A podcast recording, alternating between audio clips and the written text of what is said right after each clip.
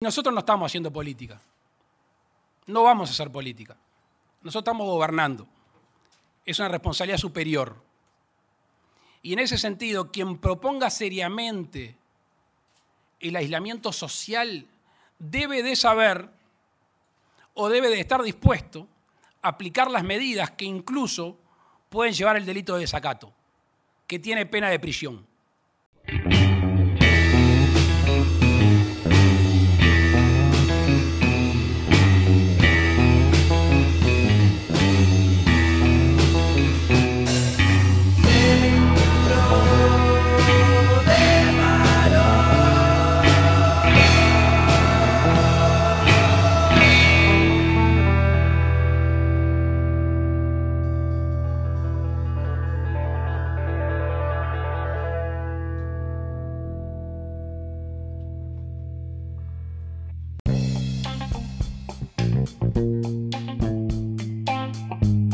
Bienvenidos a Seguro de Paro, el podcast de análisis político y social de la República Oriental del Uruguay. ¿Cómo estás, Agustín Zavala? Muy, muy bien, Pitado. Muchas gracias por recibirme esta vez. Cambiamos de sede. Ya no estamos en Capurro, hoy nos toca La Guada, pero volveremos a Capurro Sí, sí. eventualmente, por supuesto.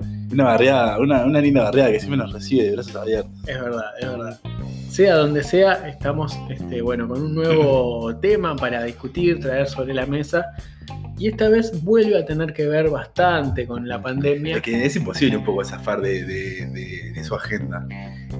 pero que si bien tiene que ver con la pandemia, no nos vamos a meter en recomendaciones este, científicas ni sanitarias, sino en, en- en- en algunos de los, de, de los relacionamientos políticos que se han dado a partir de la pandemia y Del- que marcan un poco Exacto. el estilo del gobierno de la calle. De, la- de las consecuencias que la pandemia ha estado dejando en, en- en el ámbito político del, del Uruguay. Vamos a remontarnos allá por, por marzo del 2020, cuando Uruguay eh, detectaba los primeros casos de, de- de la enfermedad y empezaba una discusión sobre, sobre qué es lo que debía hacer el gobierno. Claro, en aquel momento, bueno, este, aquella conferencia, ¿no? 13 de marzo de 2020, la calle Pou diciendo, bueno, hay cuatro casos que fueron los iniciales. Todo eso, bueno, desató el debate de, bueno, cuáles eran las medidas.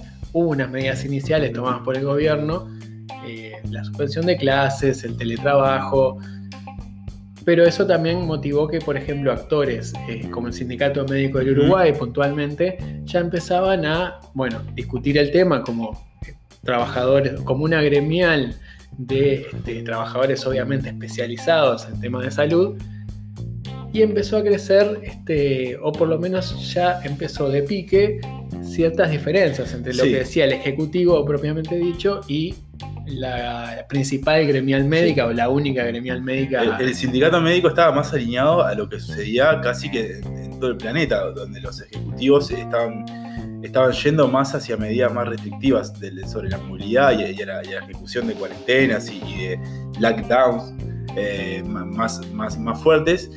El ejecutivo aquí en Uruguay eh, fue un poco más laxo en eso, ¿no? Eh, decidió cerrar algunas actividades que se consideraban no esenciales como la educación, pero también lo- los, los centros comerciales y bueno, ta- también suspendió el deporte y un montón de cosas más que trataron, uno podría decir después con, con- con el diario El lunes una frase tan, tan en boga por estos días, eh, que disminuyeron la movilidad y que sirvieron de, de alguna forma para, para que Uruguay re- retrasara un poco la llegada de la enfermedad en su, en su momento. Pero sin duda el sindicato médico del Uruguay fue un poco la cabeza y la punta de, de lanza de ese reclamo que, que- que exigía un, medidas más restrictivas. Claro, para poner en contexto, el 20, viernes 20 de marzo, o sea, una semana después de. No, ya, este, sí, una semana Una después, semana de, después. de estos primeros casos, el Sindicato Médico del Uruguay pedía eh, a la calle Pau una cuarentena general obligatoria, que bueno, marcaba ya una diferencia grande con este, el discurso de la calle Pou, que decía, bueno, vamos a tomar ciertas medidas, pero no vamos a ir a una cuarentena que también era algo que lo diferenciaba de gobiernos como el de Argentina, gobiernos muy cercanos, no solo geográficas, sino este, en, en Sí, cuanto a nuestra agenda de noticias. incluso digamos. con la visión de, de, de quien había sido presidente hasta hace de- de 20 días, ¿no? Tabaré Vázquez había pedido. había pedido, eh, era como la, la voz autorizada de- dentro del Frente Amplio para hablar de estos temas y, y pedía, pedía ya directamente un, confinamiento. Claro, lo cierto es que partimos de, este episodio, de esta diferenciación que ya se daba desde el inicio de la pandemia, para hablar de, eh, bueno, cómo se empezó a dar este relac- relacionamiento del gobierno, sobre todo de la calle de su núcleo más, más cercano, con el colectivo médico, con el colectivo científico, algo que un año después terminaría casi que en un conflicto. Sí, a los bifes casi. Claro, sí, sí, con, con, este, no solo con declaraciones este, eh, más explícitas, sí, este, enchastrándose en las redes sociales, con, una con cosa hashtags este, que, que acusaban al sindicato médico de sindicato del miedo, por Sí. ejemplo. Pero bueno, todo eso empieza a gestarse ahí, cuando el, el SMU ya toma desde, el principio una, una postura que iba por otro lado que el gobierno. Hay que recordar que todavía no existía el GACH, el Grupo Sí. Honorario Científico, este, que... Hay que decir que, que la postura del sindicato médico no varió en este año y la postura del Ejecutivo tampoco varió en este año. El Ejecutivo se mantiene en la idea de cuanto menos se pueda restringir la movilidad, mucho mejor. Y el Sindicato Médico del Uruguay, sobre todo desde diciembre esta parte, cuando, lo- cuando esa famosa primera ola llegó al Uruguay, es mucho más partidario cada vez más de una restricción más fuerte de la movilidad. Claro, quizá lo que cambiaron fueron las circunstancias, ¿no? En aquel momento la realidad le daba por lejos la razón a la calle Pou en el sentido de que realmente hasta diciembre de 2020 la pandemia no fue una, por más que hubo gente fallecida, por supuesto, gente enferma, gente con, que, que- que perdió sus ingresos por, por la pandemia, pero estábamos lejos de eh, una catástrofe Sí. o, o una situación tan delicada como Sí. la que tiene Uruguay este, en los primeros meses de 2021. digamos que esa alineación, si se, si se- se quiere decir, entre el, entre el Ejecutivo, las sociedades científicas, el sindicato médico, eh, el GACH, que ya estaba creado en su momento, o sea, fue una alineación armoniosa, más allá de, de las ripideces y, y- y de los reclamos que, que había de algunas de estas voces, hasta diciembre, cuando, cuando la pandemia, hace- la epidemia hace un parte de aguas en Uruguay y empiezan a, a generarse los problemas. Ah, hay que consignar que, que el GACH es quizás uno de, las, de los mayores aciertos estratégicos del Sí. gobierno en la calle Pou, eh, sobre todo porque le permite, en esta diferenciación que tenía o en esta cierta rispidez con el colectivo médico, tener, bueno, estos son los médicos, los científicos, los académicos que me van a asesorar y en ellos me baso. No necesito, teniendo un grupo como el GACH, eh, que me venga a, a- marcar la pauta un sindicato, una gremial médica como el SMU, que bueno, también este, creo que vale la pena introducirse un poco de eso. Eh, hay, este, o desde el oficialismo siempre hubo cierta percepción de que el SMU o la conducción actual del SMU tenía cierta simpatía frente Sí, a claro. Digamos. Más adelante vamos a entrar más en eso, en, en- en las diferencias internas que hay dentro del sindicato médico y quiénes son, son hoy lo- los, que llevan adelante la construcción política del sindicato. Pero sí me, me- me parece recalcar es- esa idea de vuelta, ¿no? Que diciembre es un momento que- quiebre, de, de- que bisagra en, en este relacionamiento. Llega- llegamos a estos primeros meses del año con, lo- con los casos el Gachi lo decía en una de estas, esta- estas últimas conferencias, eh, entrevistas, perdón, que, que dio Rafael Ray, que nunca se llegó a, a retomar el control de la epidemia en Uruguay después del primer pico de diciembre, ¿no? Ellos, de- ellos decían, hay que llegar a los 200 casos por día para volver a, a tener eh, el control del hilo epidemiológico, de- esa- eso que se dice. Nunca se llegó a eso. Y en, un momento volvió la, la- los casos volvieron a reflotar y fueron mucho más, eh, esa, segunda, esa segunda ola fue mucho más eh, fuerte. Quizás el punto de inflexión fue justamente el mes de diciembre. Hay una conferencia que da la calle Pou en los primeros días de diciembre en la que, eh, bueno, anuncia nuevas medidas que tenían que ver con el, cierre nuevamente de los gimnasios, el, este, si no me equivoco, también, este, bueno, la limitación de, de los bares a, a cerrar a las 12 de la noche. Sí, la ese, ese momento donde se empieza a reglamentar el derecho a reunión también. es, es cierto que, que aparece eso. Aquella fue, si bien hubo medidas, fue la primera vez en que el gobierno se distanció claramente de algunas medidas propuestas por el GACH, Sí. que ya iba por, bueno, decir, estamos mal, necesitamos medidas más amplias o En- más En duras. esa oportunidad, el Gacha, en esa oportunidad de diciembre, el Gacha había tenido una, una conferencia horas antes de, de la que da la calle, donde, donde daba una- un estado de situación de la, de la- de- del momento que estaba atravesando Uruguay y daba la pauta de que Uruguay precisaba medidas más restrictivas para, para poder eh, sobrellevar este momento. Después a la, tarde la calle Pou anuncia esas medidas que, que, que, relatamos, que lograron de alguna forma también eh, también se dio el comienzo del verano, entonces ahí hubo más dispersión de la, población, eso también pudo haber ayudado a, que bajaran los casos, pero después volvió el ritmo habitual del Uruguay y los casos volvieron en aumento. Yo espero que de aquí a que, se termine la semana de turismo, que, hay, un, fiscal de flagrancia, este, actúe de oficio. Porque sinceramente hay que, estas cosas hay que cortarlas desde los orígenes, porque después terminamos como terminamos hace muchos años atrás, y yo lo viví también, este, con, el orden institucional alterado. Y no estoy exagerando, ¿eh? es gravísimo.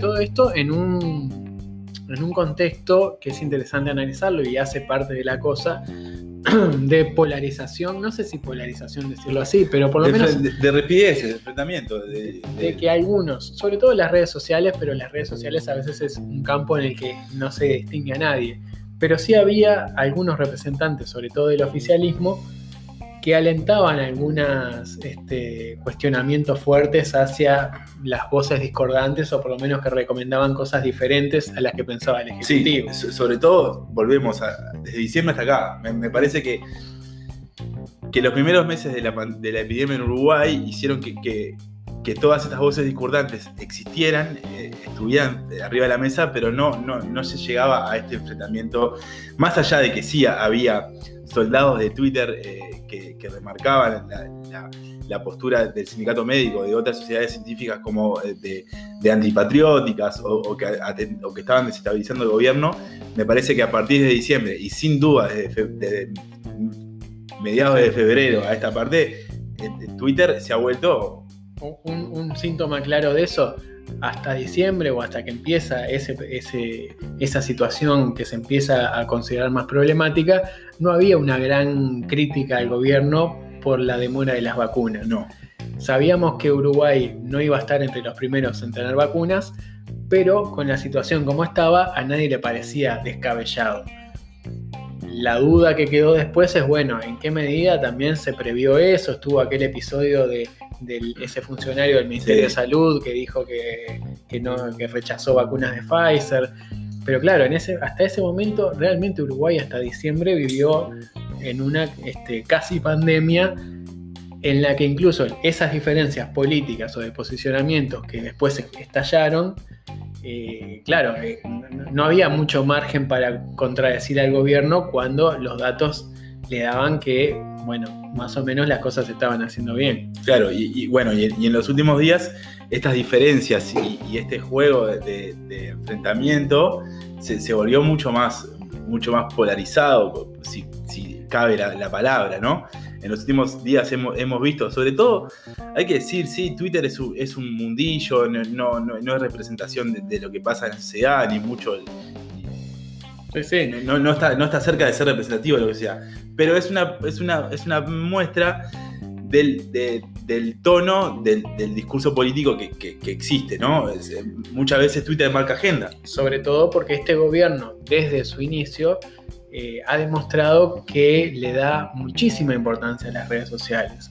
Cuando hay un tema que genera reacciones eh, contrarias de ciertos referentes que el gobierno tiene en redes sociales, referentes de opinión, eh, uno ve que hay medidas o anuncios que rápidamente van para atrás. Y eso tiene que ver, no es que el gobierno hace grandes encuestas en la población para saber, pero el gobierno eh, es relativamente hábil. en detectar cierto pulso que, se ve mucho más en las redes sociales que en la calle. A veces uno en la, calle, no el presidente, sino en, la calle real, digamos, este, donde efectivamente eh, quizás en, la gente que no está en, ese, en, ese, en esa batalla constante de Twitter, tiene más matices, este, no, se acerca tanto a ese grado de polarización o fanatismo que uno puede encontrar en, Twitter, sobre todo donde, en donde se da e, e, e, ese fenómeno.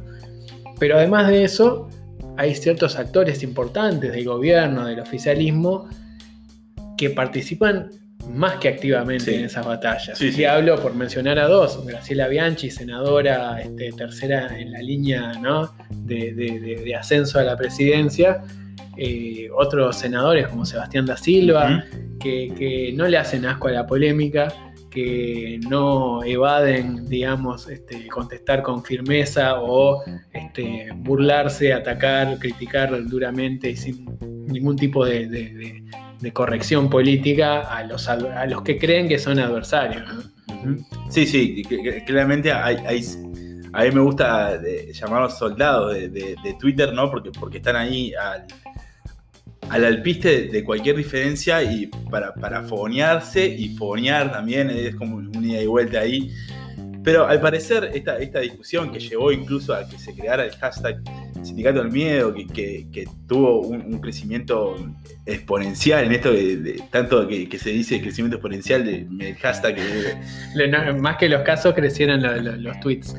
Pero para contextualizar lo del sindicato del, del- del miedo, venía luego de que recientemente, ya en el mes de marzo de 2021, el SMU diera un paso más y dijera, hey, no solo hacen falta medidas más, más este, restrictivas de la movilidad, sino que eh, estamos en una situación de colapso Sí, o, de, sí. o- o- o de inminente colapso de los CTI, Sí, de, sí. de las camas de cuidado intensivo. ese momento que se decía ya por marzo del 2020 que, uno miraba la televisión, la televisión las redes sociales y Europa se mostraba donde se tenía que decidir quién, quién ingresaba a cuidados, cuidados intensivos y quiénes no. Ese momento eh, parecía que estaba mucho más cerca en Uruguay, que se estaba llegando a ese momento. Y lo que el sindicato médico y varias sociedades científicas, ¿no? porque hay un comunicado hace 15 días, 10 días del sindicato médico y de varias sociedades científicas que van en, que van en esa postura de decir, guarda, si seguimos con, con- el nivel de contagio que estamos teniendo, las camas de CTI van a, van a colapsar, van a colapsar los, los- el sistema sanitario.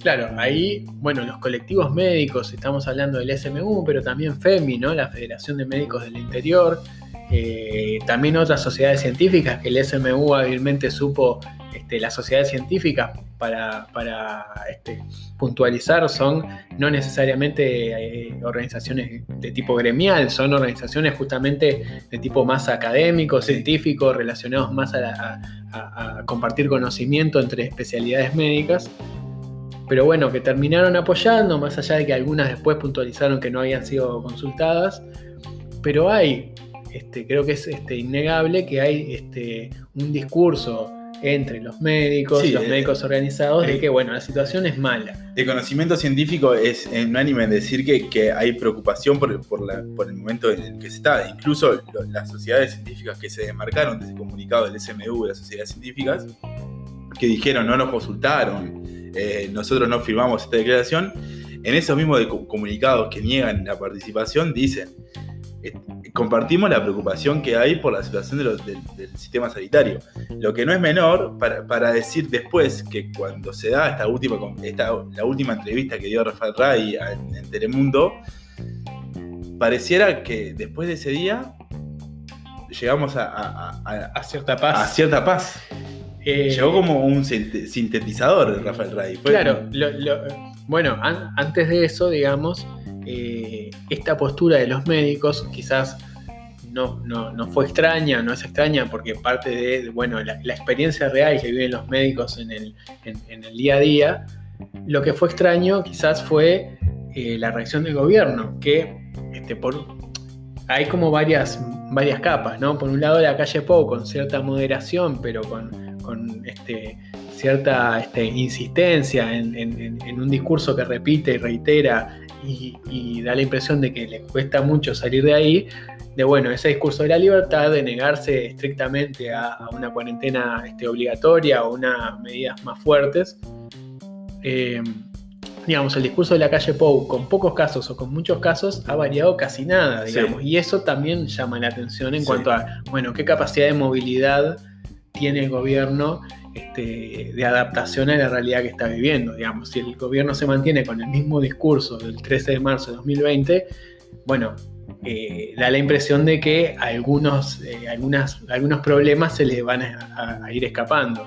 Sí, las perillas se le quedan cortas. Se le quedan cortas las perillas. Eh, y, bueno, lo, que decíamos, el gobierno en vez de este, hacer al colectivo médico un aliado en esa, en esa preocupación, lo tomó como si fuera un adversario y casi que lo asimiló al Frente Amplio. En un momento el, gobierno reacciona igual ante un pedido del Frente Amplio que ante, un pedido del Sindicato Médico del Uruguay. Sí, de hecho creo que son muy pocas las veces que, más allá de, reuniones entre el Sindicato Médico y, el Ministro de Salud, eh, Salinas, que tal, que, eso, que eh, eso es más obvio que, que, tengan reuniones más, más seguidas eh, las veces que se ha reunido el sindicato médico con la calle Pou se cuenta con los dedos de una mano, que eh, recuerdo hacia se me viene a la mente una de las primeras, esta que hablábamos el, del 20 y pico de marzo, que fue cuando el SMU planteaba la, cuarentena, una cuarentena obligatoria hasta, hasta mediados de abril. Y justamente en ese, en ese contexto de, menos nerviosismo o menos crispación que, que la actual.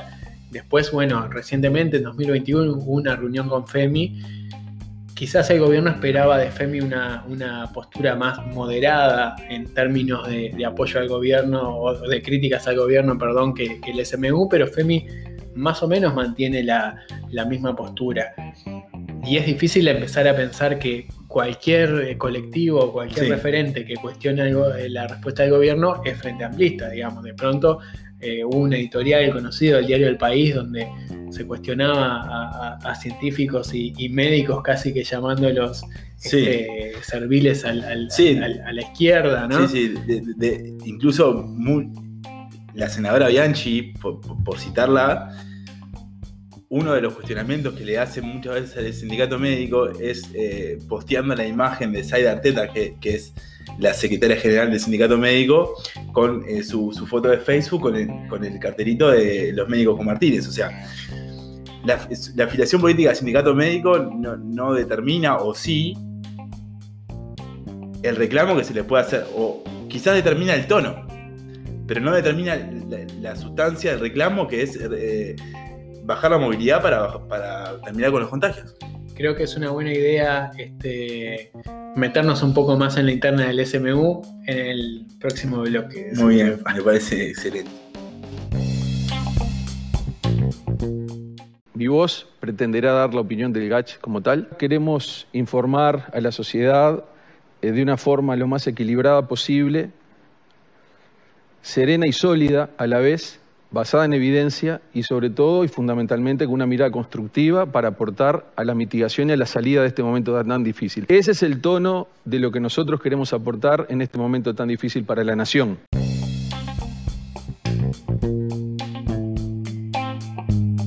Decíamos justamente que el SMU fue señalado o es señalado por el oficialismo, no tanto por el gobierno, digo, por el gobierno también, pero sobre todo por ese oficialismo que rodea al gobierno. Por el gobierno indirectamente, ¿no? Por eso veníamos hablando de, ese ejército, de esos soldados de, Twitter y, del llano, ¿no? De que están ahí en, en, la primera línea de batalla. Claro, y sobre todo en, en ese intercambio belicoso que se da en redes sociales todo el tiempo y bueno, la, duda es, bueno, ¿de dónde surge esta, esta idea de que el sindicato médico, de que la gremial médica, de que el colectivo médico en general tiene cierta afiliación frente a amplista? Porque es algo que puede llamar la atención, quizás este, si uno lo, ve a ojos de, un extranjero, de alguien de otro, de otro país que dice, bueno, pero se asocia a, las gremiales médicas este, que tienen incluso especialistas, ¿no? Gente que gana mucho dinero, que tiene mucho prestigio este, está asociada con la izquierda. Sí, sí, que tiene mucho corporativismo y que tiene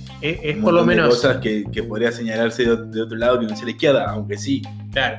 Este, y, bueno, tiene que ver con, la historia reciente del, Sindicato Médico del Uruguay y esa este, casi que hegemonía en los últimos años de Fosalva, esta agrupación este, sindical dentro del SMU que ha ganado las últimas elecciones.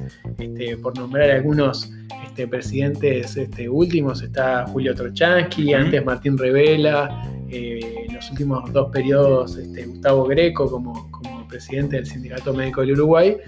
Eh, personas que más o menos, de forma más o menos activa, han estado vinculados Sí. al Frente Amplio. Quizá Greco es el que menos está or- eh, orgánicamente integrado al, al Frente Amplio, pero, pero Martín Revela este, ha participado incluso en.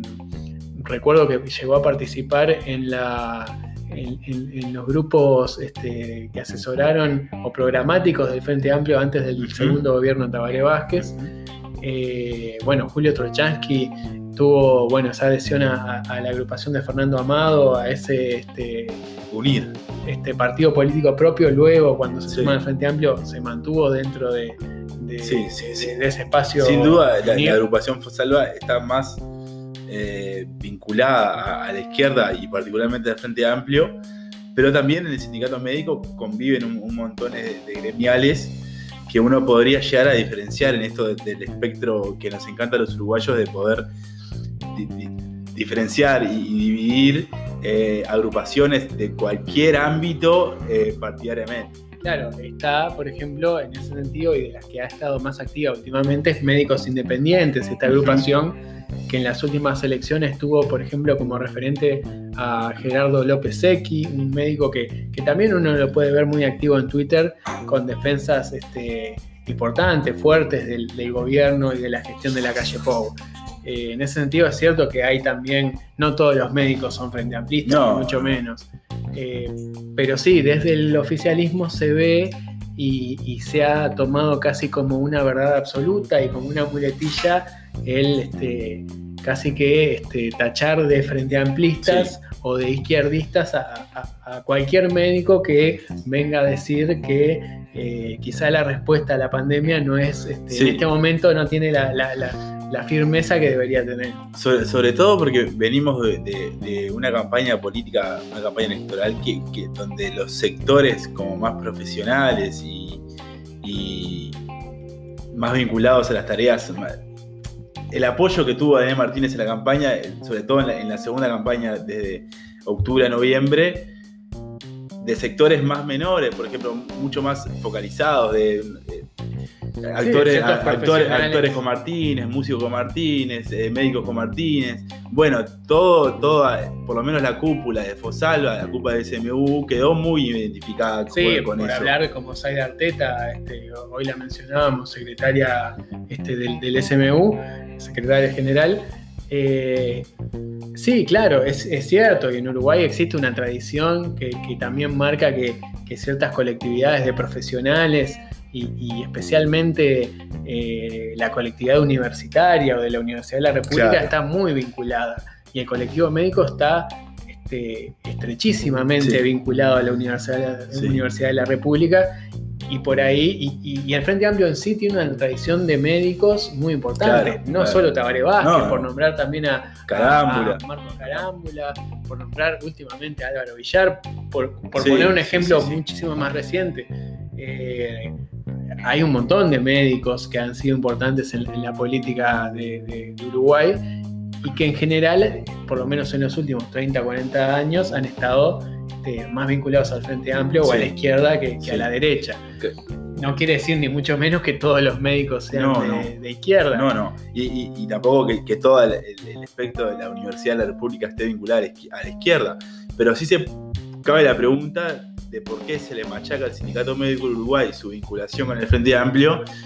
Y no se le achaca, por ejemplo, al GACH, que también podría llegar a tener una, vinculación con la izquierda, o con esto que decíamos de la Universidad de la República, que está de la, de- la clase media intelectual, de la clase alta intelectual, que está históricamente vinculada no solamente en Uruguay, al- en el mundo entero, a- a- al, al- al intelectualismo y a, y a la izquierda, ¿no? Claro, ¿Por qué se corrientes le- más progresistas Exacto. por lo menos. ¿Por qué se le achaca al SMU y, y no a otros actores de, de- de- de la pandemia? Queriendo decir incluso que muchas veces el reclamo, o, o por lo menos la, la visión, es compartida tanto por el GACH por el sindicato médico, ¿no? Yo creo que al gobierno me da la sensación de que luego de haber constituido el GACH y de todo el esfuerzo que, no sé, habrá unos, unos 50 profesionales, quizá más, en- dentro del GACH, más allá de los que tienen más visibilidad, eh, es un trabajo muy importante, es una tarea honoraria este, muy fuerte, muy importante, donde están en juego eh, no solo la salud pública, en, en definitiva vidas de personas Sí. eh, y de forma honoraria y durante mucho tiempo, porque ya va más de un año, eh, le queda muy difícil al gobierno ponerse a hablar o a tirarle piedras al Claro. GACH cuando hay gente que realmente desinteresadamente se ha puesto en, en- en- en función de Sí. este, el, el país, ¿no? Claro, pero si, si uno ve lo que, dije, lo que dijo Radi y lo que ha repetido el Gachi en las diferentes conferencias y lo que exige o lo que reclama el Sindicato Médico Uruguay, no, no varía mucho en contenido, ¿no? Puede variar Claro. en forma. Creo que por lo menos Radi, y, y volvemos a esta entrevista muy reciente que ha dado en Telemundo, eh, si no me equivoco, este, fue el 30 de marzo. El martes. Eh, Radi, y, y- y la mencionamos especialmente porque fue casi como una conferencia oficial, porque Sí, Radi sí, no sí. ha dado muchas entrevistas. Eso fue en la previa de una reunión con la calle Pou. Y marcando postura, eh, casi que este, poniendo este, poniéndole el- el- la conclusión a un debate que ya llevaba semanas. De- de- de- hay que decir que con, con una muy hábil eh, muestra de comunicación, Radi lo- logró dejar contento a, por lo menos a los dos bandos, ¿no? Porque uno, un, volvemos a la misma discusión, ¿es Twitter representa- representa- representativo de lo que sucede en la sociedad? No, no lo es. Pero después de la conferencia de, de, Radi, uno ve que esos discursos tan altos eh, en, su, en su vehemencia y en, su fusilidad que, se daban bueno, todas estas cuestiones con sindicato médico, esa campaña de videitos, desde, desde el oficialismo se apaciguaron un poco, ¿no? O sea, Ra- Radi logró meter un paño de agua fría, de, por eso decíamos hoy, sintetizar, de encontrar una vía del medio, por eso también se puede decir que, el Gach queda entre- como péndulo entre las dos cosas. Claro, creo que, que al Gach lo que le pasa, eh, sobre todo especialmente a Radi como vocero principal de- del Gach, es que bueno, seguramente uno por, por pura lógica puede entender que seguramente estén eh, más cercanos en pensamiento a sus colegas, eh, sean médicos, este, biólogos, infectólogos, inmunólogos, este, todo ese espectro de científicos, académicos, preparados y formados, que a este, legisladores o opinólogos de, de redes sociales que eh, plantean posiciones según la conveniencia política, estrictamente política y muchas veces política partidaria de, sus este, eh, formaciones políticas preferidas. Entonces, el GACH sí, obviamente, este, de alguna manera eh, vuelve a plantear, toma los reclamos y, los señalamientos de preocupación de- de- del colectivo médico, pero de una forma que quizás con un lenguaje que moleste menos, que sea menos confrontativo con el gobierno, porque a su vez es un nexo claro con, con el Ejecutivo. Exacto. Este, en ese sentido, creo que ahí fue hábil este, eh, Radi en, bueno, este, de alguna manera se impone que el GACH sea casi que el fiel de la balanza de esa discusión y que ya que tiene, es de, de los pocos ámbitos en que este, la sociedad uruguaya a nivel general le, le- le sigue dando cierto este, prestigio y, Claro. y- y escucha atenta al gacho, bueno, que sea el gacho el que este, se ponga un poco al hombro lo que, lo, que, lo que hay que hacer en estos momentos, que es lo que siempre parece faltar en cuanto a, a- a los anuncios del gobierno. Claro. Nunca queda del todo claro exactamente qué es lo que tiene que hacer No. la población, No, no. cuál es la mejor manera Y, y a su vez se, se- se le, se le deposita al ciudadano, al individuo, la responsabilidad de, de- mantener, eh, de bajar la línea de contagio, ¿no? Es, es, eh, la responsabilidad queda toda en el individuo. Es bastante complejo. Sí, no, no- no queremos meternos estrictamente en la opinión de medidas sanitarias, pero sí es importante eh, tener en, en claro que, bueno, políticamente la calle Pou se mantiene en esa idea de no una cuarentena obligatoria, pero al mismo tiempo sale Radi y dice blindemos abril, por ejemplo, que tampoco termina de quedar claro si eso quiere decir que en abril no salgas nunca de tu casa, si en abril quiere decir eh, juntate solo con tu familia, Sí. o si quiere decir, eh, bueno, vacunate, Sí. usa tapabocas y, Sí. y- y mantenete Sí. a un metro y medio de la gente. Eh, siempre queda un, un- un- un resquicio ahí de, eh, de indefinición en cuanto a, bueno, cómo se sale de, de esta pandemia o qué es ser un buen ciudadano en medio de una pandemia. Eh, creo que este, quizás ahí está más claro que el, que el, el GACH parece tener una autoridad mayor que el propio gobierno a, marcar bueno, cuáles son las pautas. Y me da la sensación, además, de que la gente, quizás no esa que discute todo el tiempo en Twitter, pero, pero sí la que, bueno, más o menos trata de sobrellevar esta pandemia, de que espera más del GACH este, ciertas definiciones o, o- o le tiene más confianza que al propio gobierno, que da la impresión de quedar este, muy apretado en cuanto a, a- a- a sus discursos filosóficos previos y las medidas y, y- y los desafíos que presenta la, la realidad concreta. Eh, apruebo todo lo que decís. Y, y con esto, nada, que, que volvemos, que volvemos a, un- a una idea que, que me parece que hemos repetido bastante, ¿no? Me parece que Uruguay está atravesando en este, en este momento un momento de cambio, particularmente este, con, con aumentos de, de contagios y de situación sanitaria bastante compleja, da pie también a, a a la conflictividad y, y al, y al desencuentro entre, entre los actores eh, políticos y sociales de la sociedad, que hay que ver cómo se desarrolla. Una puntualización rápida eh, que tiene que ver con qué va a pasar después de que termine esta pandemia. Eh, en esa entrevista que mencionábamos, Radi daba a entender que, bueno, que los integrantes de GACH tienen varias, este, varios eh, planes para luego que termine, que se disuelva el GACH. este, y, y eso tiene que ver con, bueno, que abre la, la- la interrogante de qué relación va a tener el gobierno con la comunidad científica obviamente en un contexto de recorte presupuestal, que es un, un poco uno de los leitmotiv de, esta gestión, y, y cómo a un colectivo tradicionalmente este, subrepresentado o sub, este, subestimado por los gobiernos, eh, bueno, el día que termine la pandemia y haya que sacar del medio, para hacer la metáfora futbolera, que, bueno, ¿De qué lado se pone la pelota? estás hablando con un colectivo médico, médico, científico, académico, que tiene muchísimo más prestigio que el que tenía en marzo de Sí. 2020. Sí.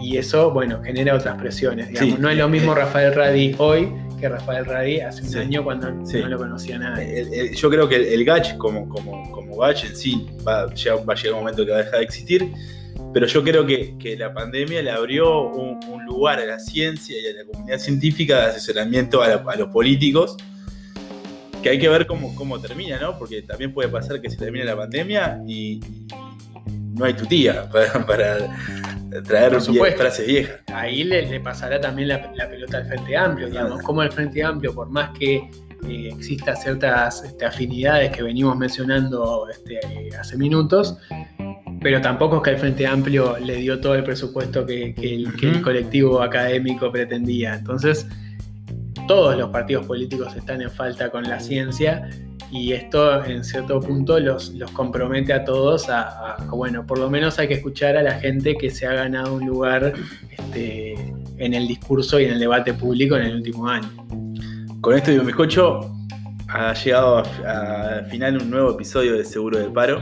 Eh, estamos muy contentos y Muchas gracias y nos estamos escuchando. nos estamos escuchando.